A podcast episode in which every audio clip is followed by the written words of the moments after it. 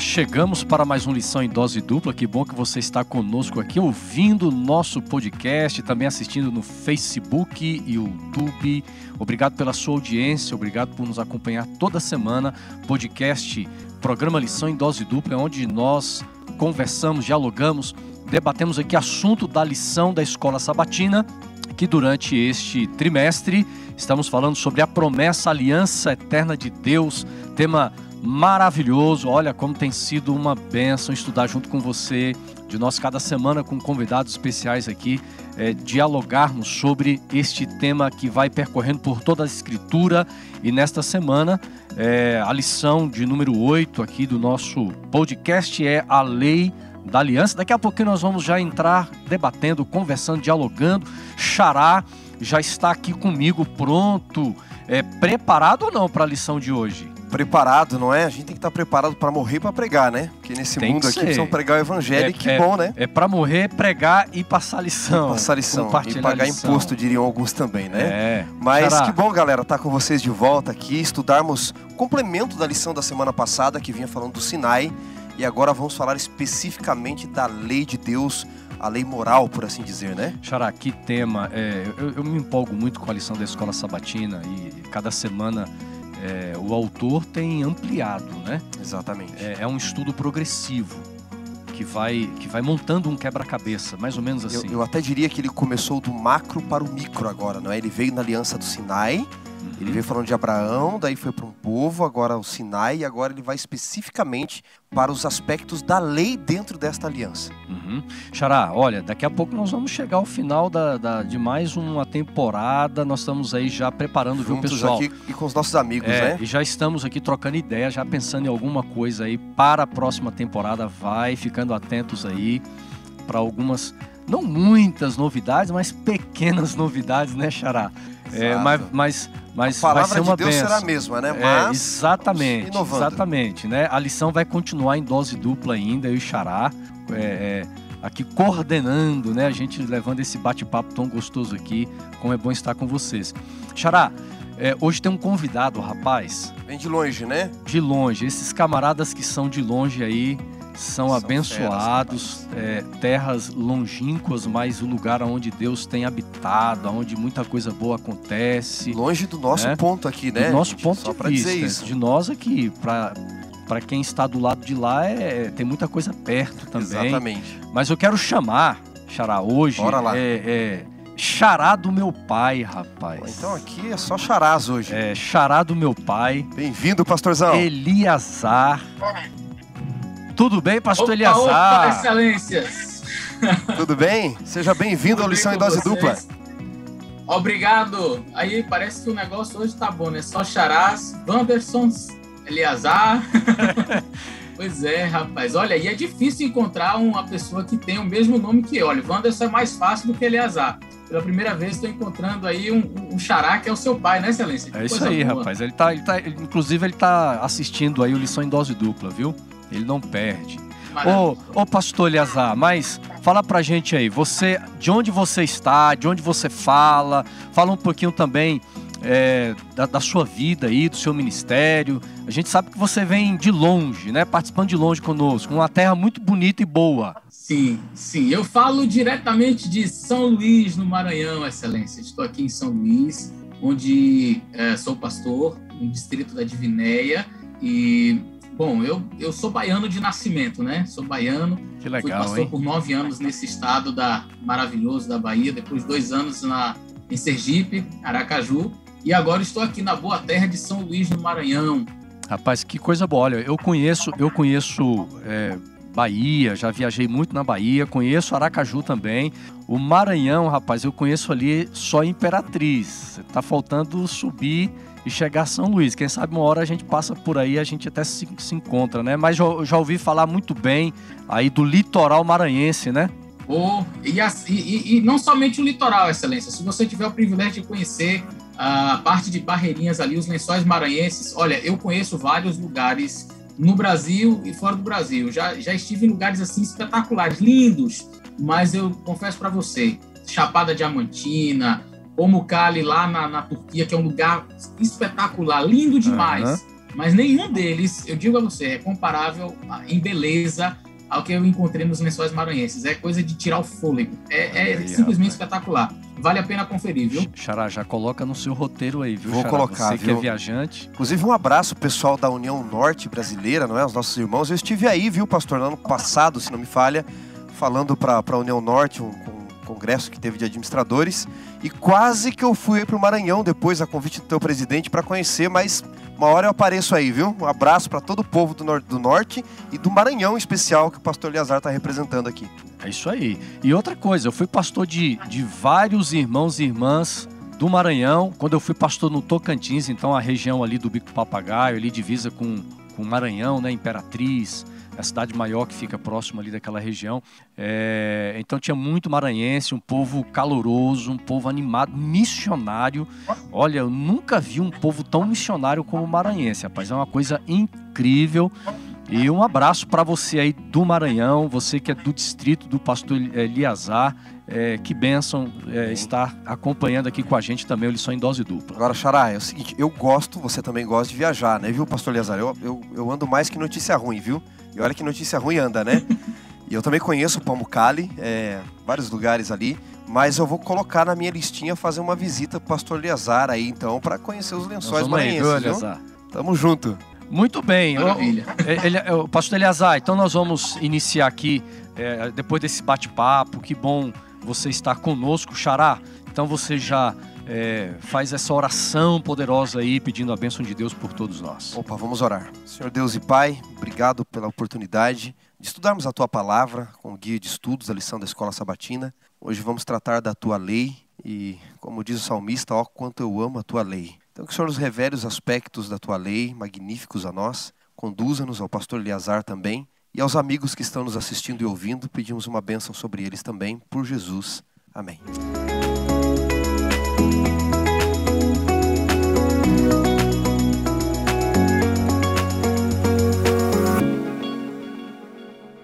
Muito bem, chegamos à lição de número 8, a lei da aliança. Nós vamos dedicar aqui o tempo hoje para nós entendermos um pouco mais é, o papel da lei dentro deste contexto da aliança, a função da lei, entender essa conexão é, que significava a lei de Deus dada ao seu povo, a, a formação de um povo missionário, de um povo da aliança. Nós vamos procurar também entender, Xará e pastor Eliazar, essa questão muito interessante que, a, que as escrituras apresentam para nós sobre é, a eleição, né, o povo eleito, o povo escolhido. Nós vamos daqui a pouquinho falar sobre isso, mas eu já quero jogar aqui o texto principal da lição, Deuteronômio capítulo 7, verso 9, Xará. É, você está com a sua Bíblia aberta Opa. aí. Esse texto é fundamental para a gente poder compreender todo o contexto da lição. Maravilha. Na minha versão aqui, que é ao meio da revista atualizada, diz assim: Saberás, pois, que o Senhor teu Deus é Deus, o Deus fiel, que guarda a aliança e a misericórdia até mil gerações aos que o amam e cumprem os seus mandamentos. É interessante aqui, Xará, essa questão de Deus guardar a aliança já mostra a fidelidade dele, a seriedade dele com a aliança, mas a expressão também até mil gerações aos que o amam e cumprem os seus mandamentos. Algumas expressões na Bíblia são interessantes. É, é muitas, é claro, que são literais, outras são é, simbólicas, né? E esta expressão do fato de Deus ser fiel à sua aliança a, até mil gerações, o que, que a gente podia entender já de, de cara aí? Algumas expressões numéricas, elas são é, recursos de linguagem, não é? Deus acaba usando às vezes de hipérbole, de metáfora, não é? Como a gente diz às vezes, ah, eu estou morrendo de fome. Você não está morrendo, não é? Geralmente, principalmente nós é, que temos uma situação melhor, não poderíamos dizer isso, não é? Financeira média, média baixa que seja, não está abaixo da linha da pobreza, você não está morrendo de fome. Você está com fome naquele momento, mas a gente usa essas expressões. Estou morrendo de fome, é um exagero, hipérbole, não é, da linguagem. E Deus aqui está se valendo do recurso de linguagem para dizer que ele vai cumprir com todos aqueles que guardam os seus mandamentos. Até mil gerações, não é que depois de mil ele não vai cumprir mais. Ele está dizendo o seguinte: é, diante das limitações de vocês, é, é muito o que eu vou fazer, não é? Para gerações que vocês não vão conseguir atingir. Assim como ele vai dizer depois que ele visita a iniquidade de pais e filhos, até a terceira e quarta geração dos que não cumprem. Quer dizer que depois da quarta geração, se não cumprir, está tudo certo. Deus não enxerga mais. Não, o que ele está dizendo é o seguinte seguinte, que as consequências do pecado ali, elas acabam visitando outras gerações, mas aqui ela está nos dizendo que Deus ele é fiel com todos aqueles que cumprem gerações que nós nem poderíamos atingir. Se cumprirem, ele será fiel. É verdade. Agora, é, pastor Eliazar, diante de, um, de uma sociedade que sempre teve uma tendência à infidelidade, não só nos dias de Israel, hoje também, é, o texto bíblico fala: Ele é o Deus fiel. Eu enxergo isso como uma, uma fortaleza, como algo que vem para nós assim, é, com tanta garantia da parte de Deus, né? E neste relacionamento comigo, com você, com, com o povo dele, do passado, do presente. Um Deus que é fiel, independente de qualquer coisa. É, a, a fidelidade de Deus, ela não é condicionada à fidelidade humana. E amém por isso é, a gente vai perceber. Eu, eu, me recordo de um texto bíblico onde diz que se, que se nós o negarmos, ele nos negará. Se fizermos isso, ele também fará. Aí, mas aí diz assim: se formos infiéis para com ele, ele permanece fiel.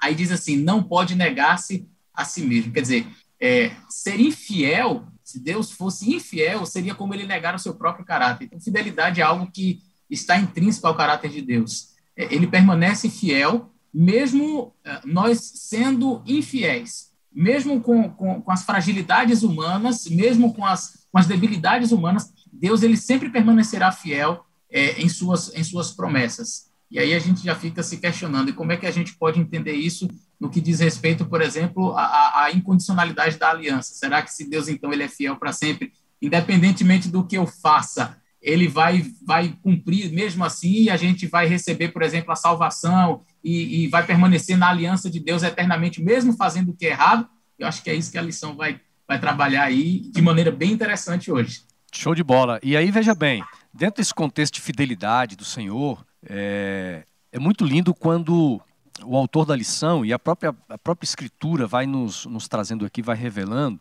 o fato, o fato de Deus escolher.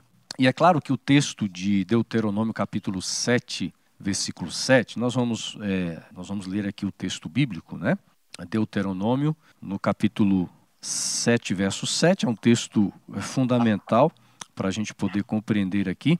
Diz o seguinte, vai acompanhando aí, você está ouvindo ou assistindo, diz assim: O Senhor os amou e os escolheu, não porque vocês eram mais numerosos do que outros povos, pois vocês eram o menor de todos os povos. Aqui a gente vai encontrar, Xará e Pastor Eliazar, é, a, a, eleição de Israel. Dentro do, do mundo teológico, há um, um, um, conflito, às vezes, de ideias e de compreensão conceitual do que significa eleição. Né? Como é que nós podemos entender, é, biblicamente, alinhado com todo o contexto bíblico, esta, esta palavra é, eleição, esse conceito de eleição em relação ao povo de Israel no passado, mas é claro que a, a eleição tem um, um, um desdobramento também na, na escolha né, de Deus, seu povo, nos dias de hoje. Né? É, porque é, há uma divergência, Xará, nesse tema em relação à eleição de Israel e à eleição de pessoas nos dias atuais. Esse tema ele é tão profundo, né, que ele percorreu Agostinho, Tomás de Aquino, João Calvino, o calvinismo entendeu uma eleição da graça, onde aqueles que são eleitos serão salvos. Armínio contestou né, o arminianismo e, e, chega até os nossos dias. Mas quando nós vamos para as escrituras sagradas, não é? Eu gosto de um texto de, de Ellen White, autora americana e voz profética ao Adventismo. Ela diz que Deus, por exemplo, não rejeitou Esaú a preferência de Jacó. Não, deu, uhum. deu escolha para os dois. Esaú não quis primogenitura, Esaú é, banalizou a primogenitura, vendeu por um guisado e um prato de lentilha. Deus não rejeitou desta forma. Então, quando nós lemos esse texto de Deuteronômio 7, verso 7, e aí completa, não é? O verso 8 diz: Mas porque o Senhor vos amava para guardar o juramento que fizeram os vossos pais, etc., é, nós vemos que é uma eleição de amor. Israel não era melhor, Israel não era mais forte, Israel não era mais numeroso, e Paulo vai nos dizer depois que Deus escolhe as coisas loucas deste mundo para envergonhar as sábias e as fracas para envergonhar as fortes. Como Deus queria escolher um povo para ser o seu representante, Deus, por ser Deus, tem o direito de escolher quem ele quiser. Mas essa escolha não é apesar dos outros, como já falamos aqui, mas é por causa dos outros. Ele faz isso com Abraão, para abençoar os outros. Agora, Deus poderia trabalhar com qualquer um outro povo? Poderia, mas ele escolhe trabalhar com Israel. E eu penso às vezes que Deus até escolhe o mais difícil. Então significa que Deus, ao escolher Israel, não rejeita os demais. Não, né? é por causa deles, não é? Exatamente. E veja, se Deus escolhe alguém mais forte, um povo mais forte, mais sábio, os outros poderiam pensar: bom, esse povo é o melhor, é por isso que Deus escolheu. Mas ao escolher um povo simples, pobre, agrário, e trabalhar com eles e torná-los melhores, Deus está transmitindo a mesma mensagem, talvez, Eleazar, da manjedoura, não é? Se Jesus ele nasce num lugar rico, num castelo adornado de ouro, ou, ou cheio de poder, de nobreza, só os nobres poderiam se aproximar. Mas quando ele nasce numa manjedoura, qual é a mensagem da salvação ali? Se eu pude nascer nesse lugar sujo, eu posso nascer no seu coração, não importa quão sujo ele esteja. E aí você tem Israel, se eu pude usar esse povo, eu posso usar vocês. Olha como eles eram. Eu posso usar vocês também, porque o que conta não é quem você é nem o que você tem, mas quem usa o que você é e o que você tem. Essa é a mensagem de Deus ao escolher Israel. É interessante que não havia, vamos dizer assim, merecimento por parte de Israel, né? É totalmente pela graça. É, o, o, é, uma, uma, coisa, uma coisa, aliás, que a gente nunca pode esquecer de onde nós viemos, né? É, Israel nunca deveria esquecer de onde eles vieram, né, Eliazar? É, sim, uma coisa que eu, que eu admiro muito, né, quando a gente fala sobre essa questão da eleição, é, eu, eu admiro assim a maneira como Deus trabalha, e a gente vai perceber que isso se estende também no ministério de Cristo, né? Cristo veio, ele não saiu, deixa eu ver aqui, Anás, Caifás, melhor, os melhores fariseus, cadê? Deixa eu escolher aqui Nicodemos, eh, deixa deixa eu selecionar essa turma aqui, os melhores. Ele vai no pescador, um cara que não tinha é, noção da, da, linguística, um indivíduo bruto, ignorante, e ele vai escolhendo o que ninguém, quem ninguém escolheria, não é? E, e, mas, mas por que, que Deus escolheu aqueles? É, como o, nosso amigo Wanderson falou, é, é, parece que Deus escolhe o mais difícil para em benefício dos outros. É, agora, eu, eu, costumo dizer em relação à eleição que a, a presciência de Deus, o fato de Deus saber o futuro, ela não é causativa. Né? A, a presciência de Deus ela não é causativa. Então, Deus ele sabe das coisas, ele sabe que vai acontecer, mas não, ele não causa, ele não ele não, por exemplo, no caso de Jacó e Esaú, Deus escolheu Jacó, mas Deus escolheu Jacó para quê? É, Deus escolheu Jacó para uma função, e, e, isso não tem que ver com, necessariamente com a salvação. Deus escolheu Jacó para é, conduzir o seu povo, para dele fazer uma grande nação. Então significa que Esaú está perdido? Não. Agora, Esaú, ele por, por si mesmo, por sua própria vontade, ele deliberadamente rejeitou ao Senhor, não quis estar com o Senhor, na presença do Senhor, e por conta das suas próprias escolhas, ele então abandonou os caminhos de Deus. Não, mas não foi Deus quem causou. Por quê? Porque a presciência de Deus ela não é causativa. Deus, no, no caso aí de Israel, ele escolhe Israel para uma função. Não quer dizer que as outras nações estavam perdidas. E aí, como foi mencionado, é exatamente Deus escolhe aquele povo justamente para benefício das outras nações, para que Israel fosse luz. E até como nós vimos nas lições anteriores, Deus coloca até geograficamente Israel numa posição assim privilegiada, para que cumprisse exatamente a sua função, o seu papel. Então Israel não deveria olhar para si e dizer assim: nossa, que privilégio que eu tenho, eu sou o melhor de todos, eu, eu sou o povo, nós, nós somos o povo da aliança, nós somos os melhores, então agora vamos é, nos afastar, vamos, vamos tratar os outros de maneira é, é, preconceituosa, vamos aqui ficar de maneira assim exclusiva, né, exclusivista. Não, Deus colocou Israel para ser luz. Infelizmente, Israel caiu na, na bobagem de ter exatamente esse pensamento, né, exclusivista. E aí fica uma reflexão para nós hoje, né? Nós que conhecemos a palavra de Deus, nós que, estudamos, que acreditamos ser o Israel espiritual. Será que muitas vezes não agimos da mesma maneira, né? é, com esse exclusivismo, achando que, por exemplo, pelo o privilégio de conhecermos bastante a Bíblia, a, a, a, as doutrinas e, e, as, e, as, profecias, será que não? Nós somos um, um povo escolhido e Deus olha somente para nós e esquecermos da responsabilidade que temos com o mundo, que era exatamente a mesma responsabilidade que Israel tinha de levar, de ser luz, de, de, de ajudar outras pessoas, uma reflexão importante. Viu, pastor? Sabe, sabe o que eu penso? Nós temos que olhar para Cristo como o modelo maior de tudo, né? acima de Israel. Jesus, quando ele está ali para morrer, em João capítulo 13, e os discípulos estão brigando para saber quem seria o maior, ele dá o exemplo do que é ser o eleito de Deus.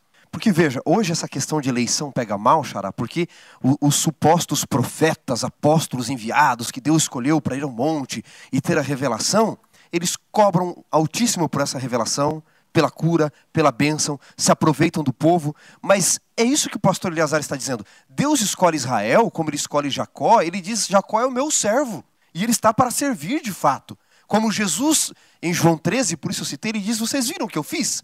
Façam vocês de igual forma. Eu, sendo o Senhor, me tornei servo. Esse é o imperativo do reino de Deus. O primeiro é aquele que é o último, o Senhor é aquele que é servo, o grande é aquele que é o pequeno, o maior é aquele que é o menor, vive aquele que morre. Então, Deus está nos ensinando que essa escolha não é para você ter simplesmente privilégios e cobrar alto e enriquecer, mas para você servir aos outros. Você tem, você tem privilégios e responsabilidades, né? Dentro da aliança, dentro da eleição.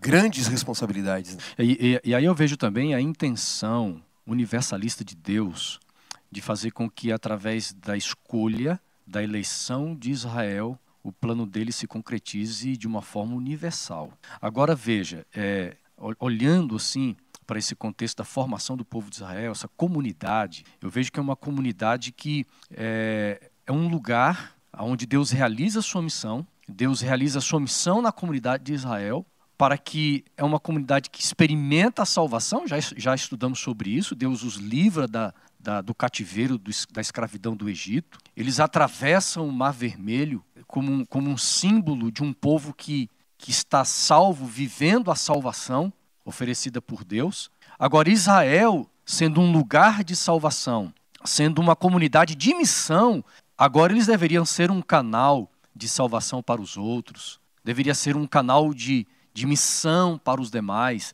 E aí eu faço essa conexão conosco hoje é, a, a, igreja, não só a igreja, o contexto comunitário de igreja, mas o contexto individualista ou individual, melhor, seres individuais como eu e você, é, nós estamos experimentando, é, Deus ele realiza em nós um lugar de, de, de salvação e de missão, para que como pessoas eleitas, escolhidas, nós temos que, que viver o aspecto salvífico da aliança, mas também o aspecto missionário da aliança, porque a missão ela também envolve o contexto de eleição e o contexto da aliança. Né? Eu tenho pensado muito sobre isso aí, viu, pastor Eliazar?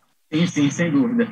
É, esse, esse aspecto é, é, é, extremamente importante. E, e, assim, nós, nós infelizmente caímos nessa, é, é, nesse perigo que Israel caiu, desde o Antigo Testamento, e a gente vê isso de maneira muito acentuada no Novo Testamento, porque no Antigo Testamento a gente vai ver o Israel exclusivista, mas ao mesmo tempo é, se misturando com as nações e praticando a, as coisas é, equivocadas que eles praticavam, a ponto de irem para o cativeiro, e, e, enfim, depois que eles retornam do cativeiro, parece que eles voltam com a mentalidade assim, ou a gente vira santo de uma vez, ou a gente vai de novo para um cativeiro, então a gente tem que é, ficar uh, bem perto de Deus, a gente tem que fazer tudo, eles começam a criar várias leis, começam a surgir aí vários, uh, vários movimentos dentro do judaísmo. Aí você tem fariseus, saduceus, essênios, zelotes, é, um, um, um, vários grupos assim sectários até alguns dentro do judaísmo com esse objetivo de, de obedecer, de ficar bem perto de Deus e fazer tudo certinho. E aí eles caem no, no, no perigo do legalismo, né? E do uhum. exclusivismo. Uhum. Então eles olham para samaritano, samaritano não presta. Gentil, gentil é um cão, é, não pode, não tem acesso à graça de Deus. Então eles começam a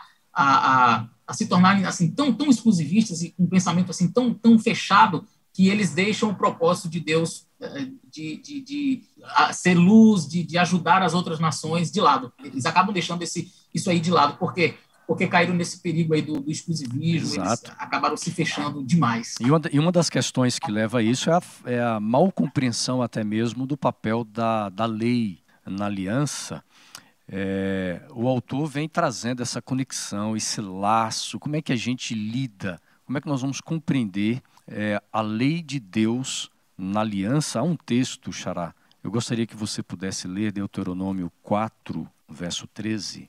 Deuteronômio 4, 13. 4 verso 13. E nós vamos é, trocar uma ideia aqui, pastor Eliazar, para a gente entender justamente isso. É, qual o papel da lei? Como é que se relaciona a lei, o contexto da lei dentro da aliança? Né? Vamos ver o texto bíblico, Deuteronômio 4, verso 13. Muito bem, a palavra de Deus diz: Então vos anunciou ele, é? no caso Deus, a sua aliança, que vos prescreveu os dez mandamentos e os escreveu em tábuas de pedra. É interessante aqui, Xará, porque o, o autor diz o seguinte: ó, a graça não é uma licença para uma vida de desobediência. E aí esse texto bíblico vai, vai revelando para a gente, vai descortinando aqui é, a função. A gente precisa entender o papel da, da lei de Deus dentro desse contexto da aliança, né? Sim. Eu, eu separei alguns textos aqui, pastores. Eu, eu, vou apenas mencionar, mas se os amigos depois quiserem reprisar, parar aí para o áudio ou o vídeo, vejam que aspecto a lei de Deus é importante e representa quem Deus é. Deus é perfeito, Mateus 5,48. Sede vós perfeitos, né? Tudo bem que o sentido ali de perfeição para nós é um e para Deus é outro, mas Deus é perfeito. A lei de Deus é perfeita, Salmos 19, verso 7. Deus é santo, por exemplo, Isaías 6,3. A lei de Deus é santa, Romanos 7,12. Deus é espiritual, 1 Coríntios 10, 3 ou 4. A lei de Deus é espiritual, Romanos 7, 14. Deus é luz, 1 João 5, e não habita nele trevas. A sua lei é luz, Provérbios 23, 6, 23 diz que o mandamento é luz para nós. O mandamento é luz. Deus é puro, 1 João 3, 3, a lei é pura, Salmos, 119, é, Salmos 19, verso 8. Deus é justo, Romanos 3, 26, a lei é justa, Salmos 119, 172. Deus é justiça, Jeremias 23, 6. A lei de Deus é justa, é justiça, Salmo 119, 172. Deus é bom, Salmos 34, 8. A lei de Deus é boa, Romanos 7, 12. Deus é fiel, 1 Coríntios 1, 9. A lei de Deus também é fiel, Salmos 119, 86. E assim por diante, Deus é vida, a lei é vida, Deus é verdade, a lei é verdade, Deus é verdadeira, a lei é verdadeira. A lei, ela representa o caráter de Deus, porque Deus não pode nos dar aquilo que ele não é. E a lei, portanto, ela é a transcrição exata, lógico que em linguagem humana, mas do caráter de Deus para nós. Excelência, é, se me permite, é, veja, é, eu acredito que um dos, um, dos paradoxos assim, mais é, é complicados é, de, de, de algumas pessoas assimilarem, mas que, quando bem compreendidos, eles acabam ah, se tornando uma bênção para nós, é exatamente essa compreensão da, da aliança ser pela graça e, e, a necessidade de uma obediência à lei. Algumas pessoas simplesmente não conseguem entender e enxergam que, de fato, é, existiria aí um, um, grande paradoxo. Olha, se Deus ele nos convida para a sua aliança, se nós é, é, entramos numa aliança com Deus é, pela graça, não, como foi mencionado logo no início dessa, desse nosso estudo, dessa nossa conversa, é, nós entramos numa aliança, Israel entrou numa aliança com Deus, não porque era merecedor, não porque era bom, não porque era o melhor, mas porque era o mais frágil, porque não, não valia nada, e Deus diz, eu quero você. Ok, então não foi pelo que Israel fez. E agora Deus chega e diz, então agora tem lei, tem que obedecer. E aí como é que fica? Ué, se é pelo que ele faz, já não é pela graça, mas se é pela graça, então qual é a necessidade de ter essa, essa lei? Então, esse é um, é um, um são conceitos que, quando mal compreendidos, é, trazem prejuízo, mas, mas quando eles são bem compreendidos, eles assim nos, nos elevam e muito espiritualmente. É, eu, eu digo que a lei, ela, ela não, não, não é a condição para você receber a aliança, mas para você permanecer dentro dela. E aí, a lição faz um comparativo que é muito interessante, que vale a pena mencionar aqui, a questão do casamento. Ora, você casa porque você ama, você casa porque aquela pessoa é, é, é, é importante para você, você entra em aliança com ela, mas você não vai permanecer numa aliança com uma pessoa, por mais que você ame, se ela anda traindo você, se ela agride você, se essa... Imagine, você entrar numa, numa aliança de, de, de relacionamento, né? Porque o casamento é uma aliança. É você entra num casamento com uma pessoa e porque você ama, porque você quer, não porque é a melhor pessoa do mundo, não porque ela é merecedora, enfim, mas você depositou nela o seu amor, a sua confiança, e agora, reiteradas vezes, essa pessoa é, pratica violência física, essa pessoa é, trai você com, com, com, outra, você, por mais que ame, isso vai lhe machucando de tal forma que a aliança ela vai ser rompida. Uhum. Então, ele, Deus ele nos convida para a sua aliança, independente de nós mesmos e das nossas ações, daquilo que nós fazemos, é, na, da, da nossa obediência ou não. Ele nos convida para fazermos parte da sua aliança, é, a despeito de quem nós somos. Quando ele convidou Israel, Israel não era nada. Israel era escravo no Egito. Deus tira Israel com mão forte, com braço estendido. Ele, ele faz a sua aliança. Ele primeiro tira, resgata Israel e depois ele dá a sua lei. Então, da mesma forma, Deus ele ele nos convida para a sua aliança, nós entramos na aliança com Deus, ele diz agora permaneça nessa aliança. O meu ato de obediência é uma resposta ao convite que Deus fez e não uh, um toma lá da cá. Eu vou te obedecer, Senhor, e agora o Senhor vai me fazer participar da sua aliança. Não, Deus me convidou primeiro para participar da aliança dele. E agora, em resposta a, a, a um privilégio tão grande que eu não merecia, agora eu tenho de estar em aliança com Deus, eu vou obedecê-lo. Muito bem. Pastor, eu estava pensando aqui enquanto você estava falando, de fato, não é? Se nós formos observar a, a, a, lei no Sinai, ela está no contexto da aliança do Sinai. Antes de Deus dar a lei no Sinai, ele dá a Páscoa. Primeiro ele resgata, depois ele dá a lei. Então você tem primeiro a Páscoa, depois você tem a lei. A Páscoa serve para tirar o povo do Egito. É o resgate, a décima o praga, símbolo de a salvação, proteção. né? A lei serve para tirar o Egito dentro do povo. Uhum. Porque a salvação é uma moeda com duas faces. Que é a primeira, a justificação, a graça, e a segunda, a santificação. Ellen White diz que salvação é o processo de uma vida, uhum. é obra de uma vida.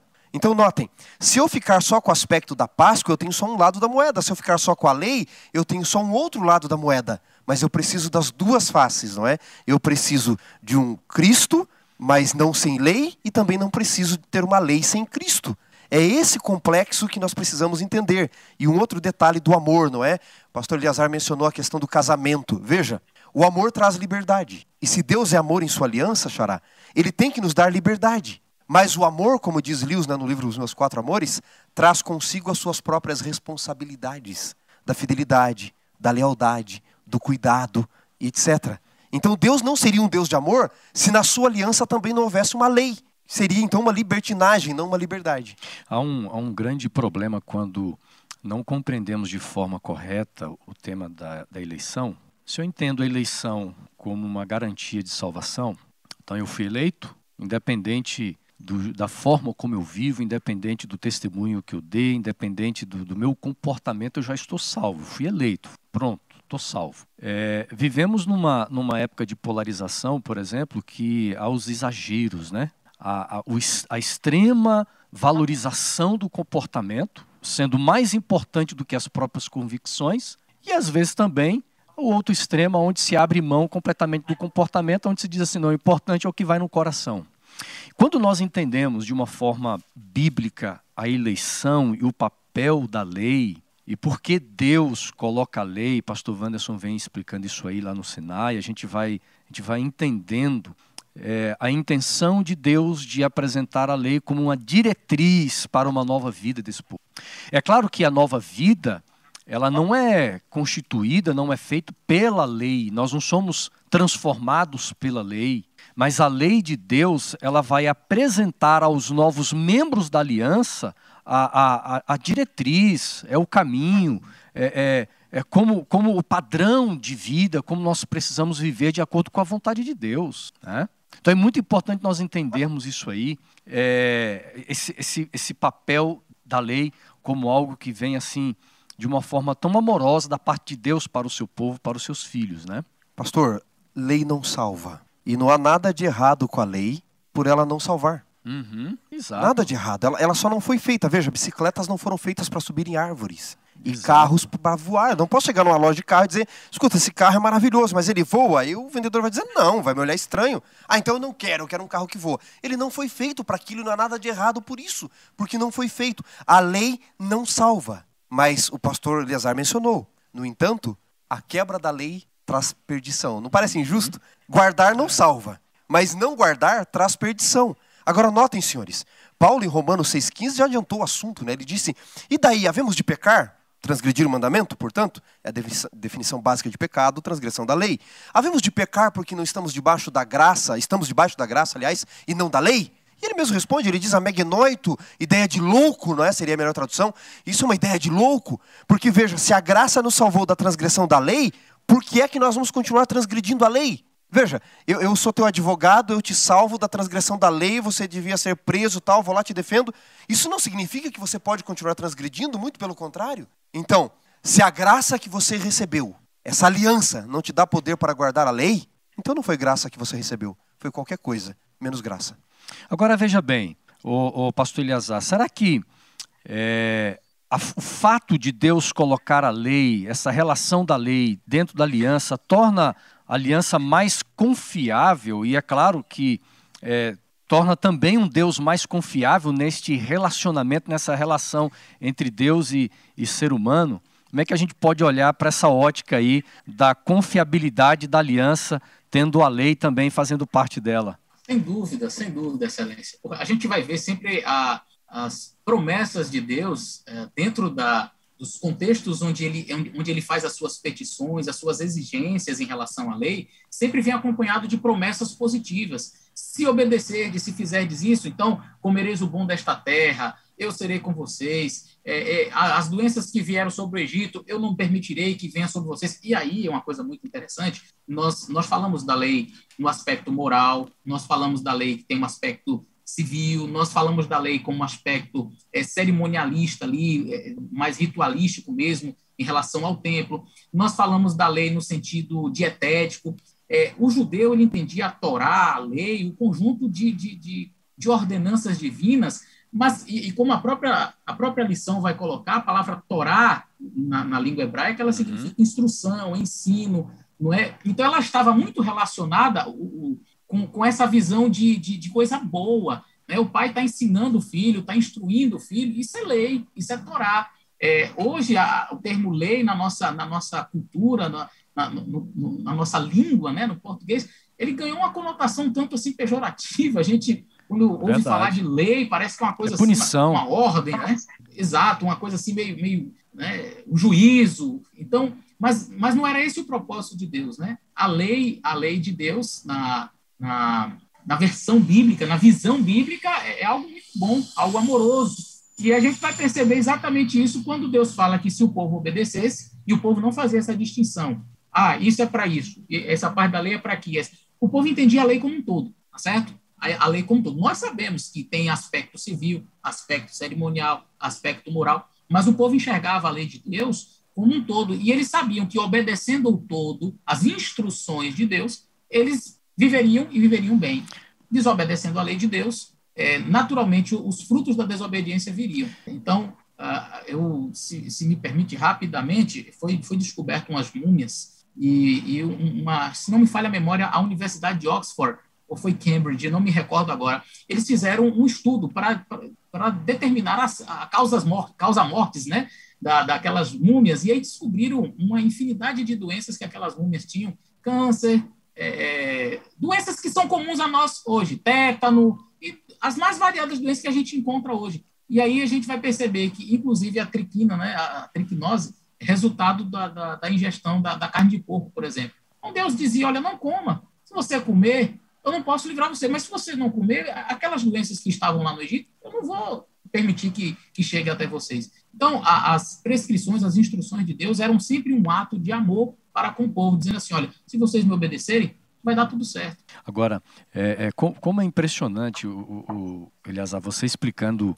é, esse, esse, conte, é, esse, conceito de lei, Torá, fiquei pensando aqui, Xará, como o ser humano consegue estragar aquilo que é belo, tornar feio o que é bonito, tirar significado daquilo que tem valor, e ao longo da história é o que o ser humano faz. Por exemplo, é, é, a própria lei, a lei é algo tão, tão extraordinário que Deus deixou para o ser humano, e, e sempre quando pensamos em lei, a dificuldade que nós temos que de, de, nós temos de relacionar lei com aquilo que é belo, com aquilo que é libertador, com aquilo que é, que é prazeroso. Até no fato de ensinarmos as crianças, os nossos filhos. Né? Esse foi um dos grandes problemas nos dias de Jesus, porque é, a, a lei se tornou algo tão pesaroso, um fardo tão grande, que eles não conseguiam extrair, por exemplo, da guarda do sábado o verdadeiro significado. E ao longo dos séculos, a própria beleza da religião, a própria beleza de um Deus Salvador também foi desfigurado. E a história bíblica é a história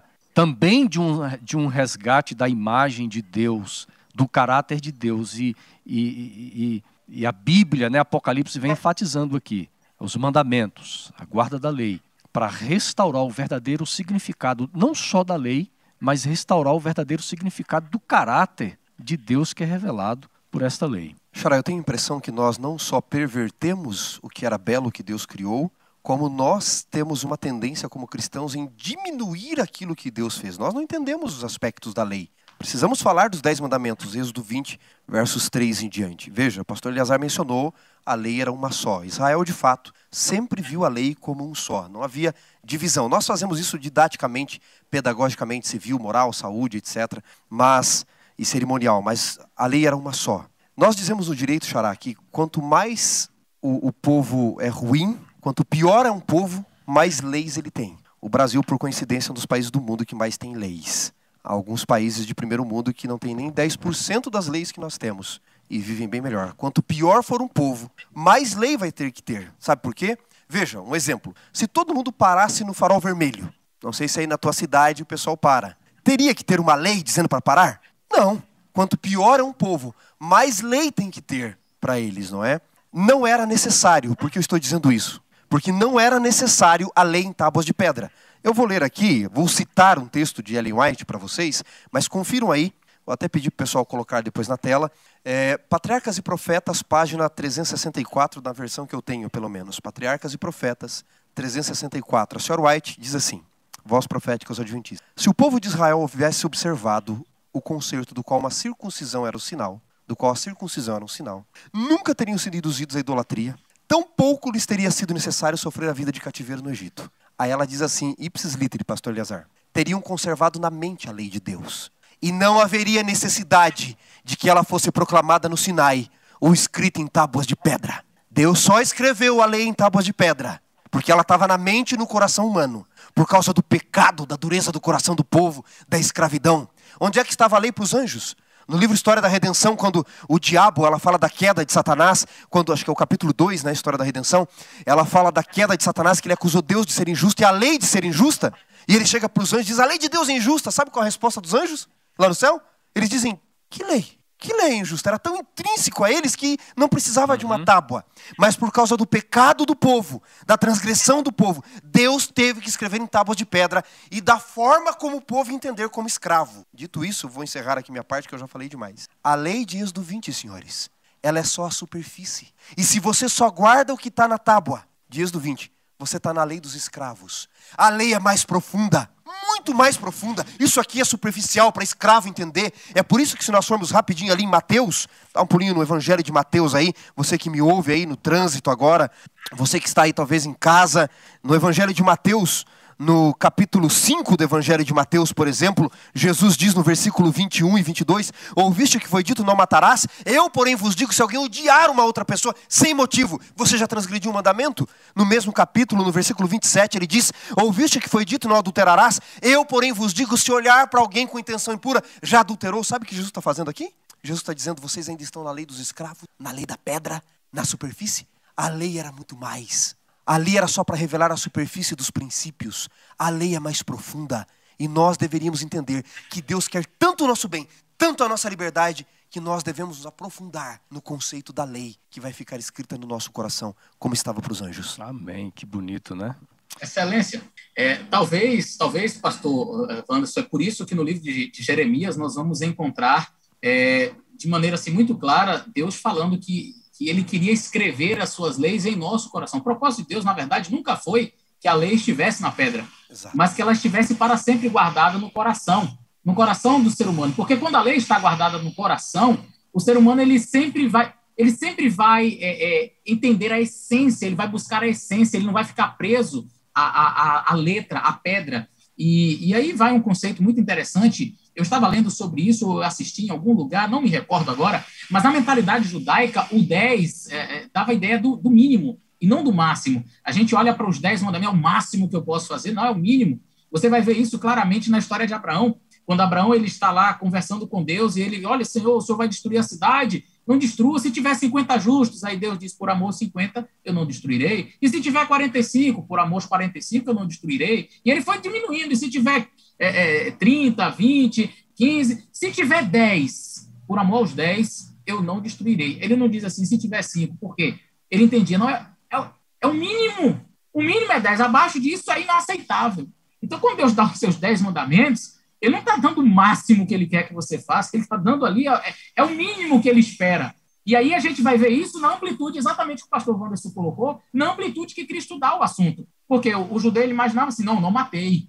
Não, não adulterei, não fui, não, não, não me deitei na cama com ninguém. Aí Jesus disse: Você está pensando nisso? É?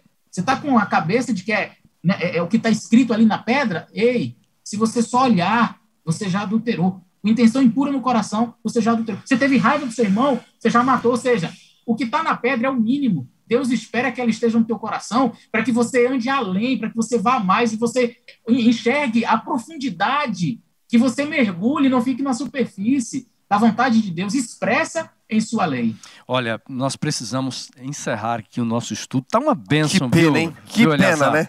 Eliasar tá uma benção. Passa rápido demais, né? Agora, é o seguinte, em 30 segundos, 30 segundos, horário britânico aqui, tempo de inglês, é, vocês vão falar para quem nos assiste, para quem está nos ouvindo. Muitas pessoas não podem ainda, quem sabe, encontrar alegria, essa felicidade na lei sabe, olha para a lei como aquilo que é péssimo, aquilo que é negativo, aquilo que reprime, aquilo que, que parece que tira o prazer da vida, né? Qual o conselho que vocês dão para esse tipo de pessoa que Deus tanto ama, tão especial para ele, para nós também, mas para que você tenha uma, uma vida diferente quando você lida com obediência, com vida de obediência e com a lei do Senhor, como nós estudamos hoje. Xará, e aí, Eliasar, você vai terminar, tá bom?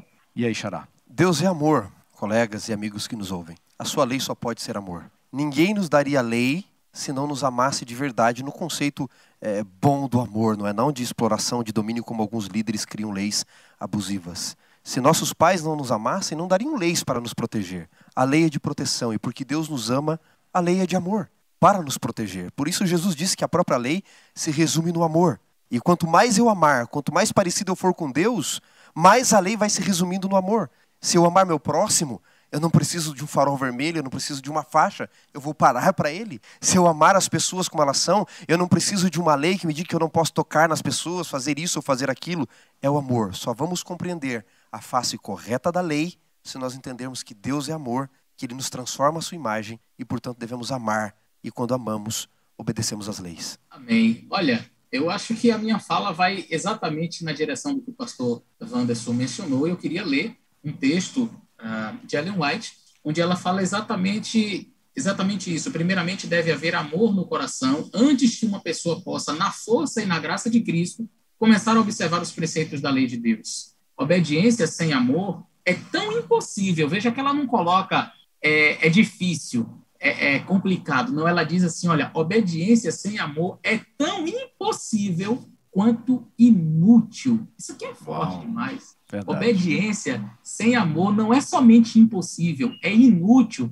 E, e, foi exatamente nesse perigo que os, nesse erro, né, que os fariseus é, é incorreram na época de Cristo. Eles é, prestavam uma obediência sem amor, o que era impossível, porque eles colocavam leis que nem eles mesmos guardavam, e era inútil. E ela termina dizendo assim: porém, onde o amor estiver presente, a pessoa ordenará sua vida naturalmente em harmonia com a vontade de Deus e expressa em seus mandamentos. Percebeu? A obediência ela vem de maneira natural, não é uma coisa forçosa, não é uma coisa obrigatória. Eu não faço porque ah, eu não acordo pensando, bicho, eu tenho que obedecer, eu tenho que obedecer hoje. Não. Ela diz aqui, olha, a obediência. É, porém, onde o amor estiver presente, a pessoa ordenará sua vida naturalmente em harmonia. Quer dizer, flui, é natural. Eu não preciso, eu não preciso fazer esforço para amar minha filha e dar um, presente para ela e fazer. Quando eu compro um presente para minha filha, quando eu faço bem para ela, porque eu a amo, é uma resposta natural. Obedecer à vontade de Deus, obedecer os seus preceitos, seus mandamentos, não será algo penoso ou que eu, que eu tenha que fazer assim, sabe, mecanicamente. Uhum. Não, ele flui naturalmente, porque é resultado de um amor grandioso que eu tenho pelo meu Salvador. Que lindo, viu? Olha, valeu a pena pararmos esse tempo para nós conversarmos, dialogarmos sobre a aliança de Deus, a lei do Senhor de uma forma tão bela como vocês apresentaram aqui, como nós dialogamos. Fica aqui a nossa gratidão, pastor Eliazar, pela sua participação no Lição em Dose Dupla. Que Deus abençoe você, Xará. Estamos sempre juntos, né? Valeu, Xará. Pastorzão, obrigado pela participação, hein? Foi uma benção. Eu que agradeço, excelências. Eu agradeço muito. Infelizmente, nós chegamos ao final. Pastor Eliazar, nós sempre também terminamos assim, o convidado de fora ore, ele ora né, por todos nós. Então peça a bênção aí é, por todos que estão ouvindo, assistindo o nosso podcast ou acompanhando pelas redes sociais. Que Deus abençoe você.